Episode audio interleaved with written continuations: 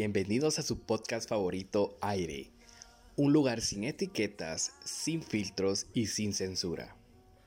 Un espacio donde hablaremos de lo que nadie quiere escuchar. Una vida sin ser explorada no merece ser vivida. Aquí te invitamos a que explores las cosas que te dan curiosidad. Y si quieres que hablemos de un tema especial, déjanos tu mensaje en el Instagram del programa. Es arroba aire.podcast.gt. Nos puedes seguir para enterarte de todo lo nuevo que Aire trae para ti. Si te quieres promocionar en nuestro podcast, nos puedes escribir a nuestro Instagram o enviar un correo a gt2021rie.gmail.com.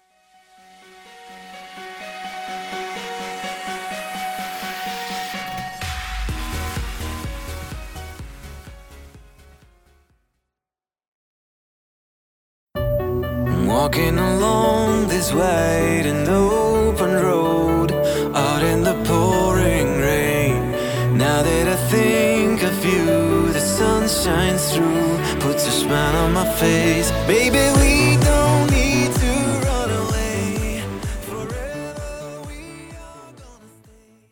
¿Qué ha habido, banda? Bienvenidos a un episodio más de su podcast favorito, Aire. En esta ocasión no estoy acompañado de nadie. Es un episodio especial tipo monólogo en el cual les estaré compartiendo un bonito mensaje. Y recuerden que si les gusta este episodio pueden compartirlo, nos estarían ayudando un montón. Y si nos quieren dejar su mensaje de lo que les pareció este episodio, nos pueden encontrar en Instagram como arroba aire.podcast.gt y en Facebook estamos como aireGT. Sin nada más que agregar, vamos con el tema del monólogo. Espero lo disfruten.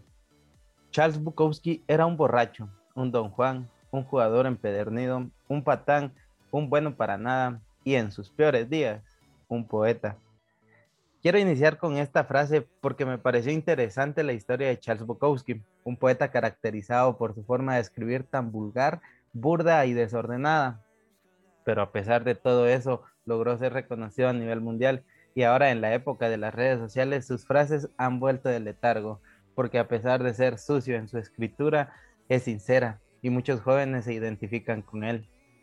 Lo que muchas personas ignoran es que el éxito le llegó a Bukowski a los 50 años, luego de ser rechazado infinidad de veces por múltiples editoriales, hasta que un día un su amigo, que era editor de una pequeña casa editorial independiente, le ofreció una oportunidad de publicar sus obras, a lo que Bukowski le respondió, tengo dos opciones, quedarme en la oficina postal y volverme loco, o quedarme afuera, jugar a ser escritor y morir de hambre. He decidido morir de hambre. Después de firmar el contrato, Bukowski escribió su primera novela en tres semanas. Se tituló simplemente El cartero. Luego de esto logró posicionarse como un novelista y poeta muy famoso. Lo más extraño de todo esto es que en la tumba de Bukowski su epitafio dice, no lo intentes. Parte del éxito de Charles Bukowski fue reconocer que era un perdedor, un bueno para nada, un borracho más. Al aceptar esto, Bukowski inconscientemente estaba definiendo su éxito, porque él, a él no le importaban los reconocimientos, las firmas de libros, el dinero, la fama. Él lo único que quería era poder comunicarle al mundo cómo se sentía, porque le gustaba lo que hacía. Y cuando tú amas lo que estás haciendo, el proceso se convierte en la recompensa. El problema de nuestros días es que vivimos en una cultura que se haya obsesionada con expectativas positivas, pero poco realistas. Y esto se debe en gran parte a las redes sociales, en donde vemos a cientos de personas que la está, le está yendo mejor que a nosotros, pero nos olvidamos que no siempre lo que se ve en una foto es verdad. Porque en nuestra vida cotidiana sufrimos por muchas cosas, pero la ventaja de las redes sociales es que mostramos únicamente lo que queremos, porque nadie sube una foto llorando, porque eso no te va a dar reconocimiento. Podemos ver muchas personas que suben fotos de viajes o cenando en un lugar exótico o muy felices en sus relaciones de parejas, pero eso es lo que ellos nos quieren mostrar, porque no vemos lo que las personas tienen que pasar para lograr costearse un viaje pero tampoco vemos cuántas horas tuvieron que trabajar para pagarse la cena. Y las parejas nunca nos van a mostrar cuando estén peleando. Algunas sí se pelean en redes sociales, pero ese es un tema aparte. A lo que quiero llegar es que la mayoría de personas presume que son felices porque buscan la aceptación y el reconocimiento de otras personas. Pero lo cierto es que una persona de verdad feliz no siente la necesidad de pararse frente a un espejo y recitar hasta el cansancio que es feliz, porque simplemente lo es. Lo realmente malo de esta situación es que constantemente vamos a estar buscando más y más y más y nunca alcanzamos el éxito, porque otras personas han definido el éxito por nosotros, ya que siempre va a existir una persona más afortunada que nosotros, con más dinero, con autos más caros, con propiedades más grandes, y todo esto nos sumergirá inevitablemente en el maldito círculo vicioso del sobreanálisis. Regresando un poquito a lo de las redes sociales, más específicamente Instagram todas las personas ahí les está, la están pasando increíble y esto sin duda nos golpea la autoestima. Nos preguntamos, ¿qué estamos haciendo mal? ¿Y por qué no tenemos la vida que estas otras personas están teniendo? Instagram es buenísimo para hacernos sentir mal por el simple hecho de sentirnos mal. Pero todos tenemos derecho a sentirnos mal de vez en cuando y está bien, es bueno. Lo que no es bueno es dejarnos llevar por lo que vemos en Instagram porque la realidad es que en nuestra vida diaria no podemos ser felices todo el tiempo. E independientemente la razón por la cual te sientas mal, aprovechalo, disfruta la adversidad, porque en ella se encuentra la oportunidad. Y esto tiene que ver directamente con lo que Alan Watts llamó la ley de la retrocesión. Esta ley explica a Watts que es como cuando te tiran a una piscina sin saber nadar. Por más que te esfuerces por permanecer a flote, indudablemente te vas a hundir, pero cuando te calmas y pretendes hundirte, entonces flotas. Esta ley habla de una reversión. Disfrutar las experiencias negativas es en sí una experiencia positiva. Por ejemplo, aquel dolor muscular que persigues en el gimnasio se cristaliza en mejor salud y energía. Los fracasos en los negocios son los que al final nos dejan mejor entendimiento de lo que es necesario para tener éxito. Enfrentar tus inseguridades paradójicamente te hace más carismático y más confiado frente a los demás. A lo que voy es que el dolor y el sufrimiento es parte de nuestra existencia y todo lo que vale la pena en esta vida es ganado a través de superar la experiencia negativa asociada. Lo importante en este punto es reconocer qué cosas vale la pena darle importancia. De este modo no andaremos como neuróticos todo el día por situaciones insignificantes. Y existe un libro muy bueno que se llama El sutil arte de que te importe un carajo de Mark Mason.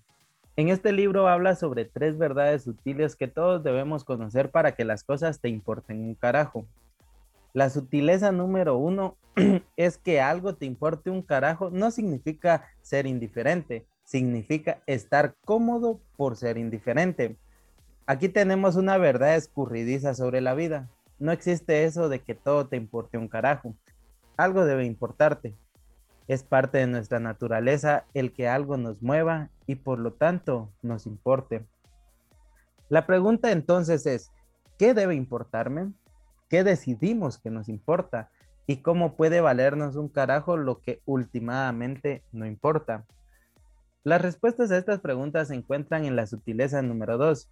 Para que te importe un carajo la adversidad, primero debe de importarte algo más importante que la adversidad.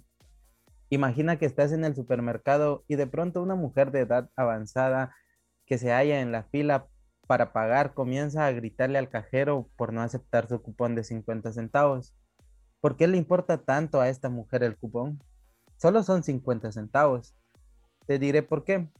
Probablemente esta mujer no tiene nada mejor que hacer con sus días que sentarse en su casa y recortar cupones. Así que se dedica a recortar cupones. Es todo lo que tiene. Solo ella y sus malditos cupones. Es todo lo que le importa porque no hay nada más a qué darle importancia si te encuentras constantemente dándole importancia a todas las trivialidades que te molestan, la nueva foto de tu ex en Facebook, qué tan rápido se agotan las baterías del control remoto de tu televisión, que te perdiste por una maldita vez más el 2x1 del gel limpiador de manos, existe la gran probabilidad de que en tu vida no esté sucediendo nada que merezca darle importancia. Ese es tu verdadero problema, no el gel de manos ni el control remoto. Entonces sucede que hallar algo importante y significativo en tu vida es quizás el uso más productivo que le puedes dar a tu tiempo y tu energía, porque si no hayas ese algo que te sea significativo y valioso, siempre terminarás dando la importancia a las causas frívolas y sin sentido. La sutileza número tres es que te des cuenta o no, siempre estás eligiendo qué es importante para ti. Cuando somos jóvenes, todo es nuevo y emocionante y todo parece importar mucho. Nos importa todo y todos. Lo que la gente dice de nosotros, si ese chico o esa chica nos llamarán, si nuestros calcetines combinan o de qué color es nuestro globo de cumpleaños. Conforme nos hacemos mayores, con el beneficio de la experiencia, empezamos a darnos cuenta de que la mayoría de estas cosas tienen un impacto mínimo y pasajero en nuestras vidas y los rechazos que resultaron dolorosos en su momento en realidad fueron lo mejor que nos pudo haber pasado.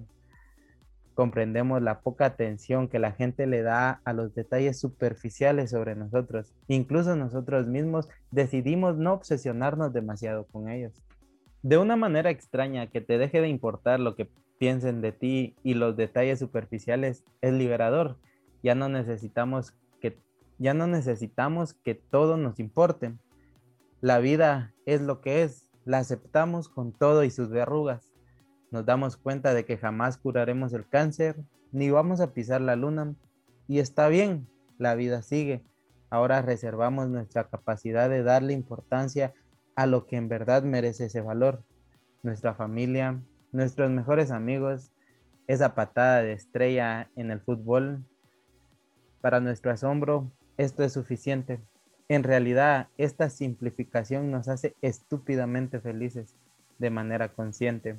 Así que comenzamos a pensar, quizás ese loco alcohólico de Bukowski tenía razón. No lo intentes. Quiero cerrar ya con esto.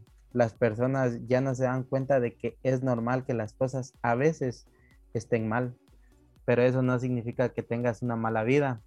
Por eso es importante que definas tu medida de éxito y no te dejes llevar por lo que están haciendo otras personas en redes sociales.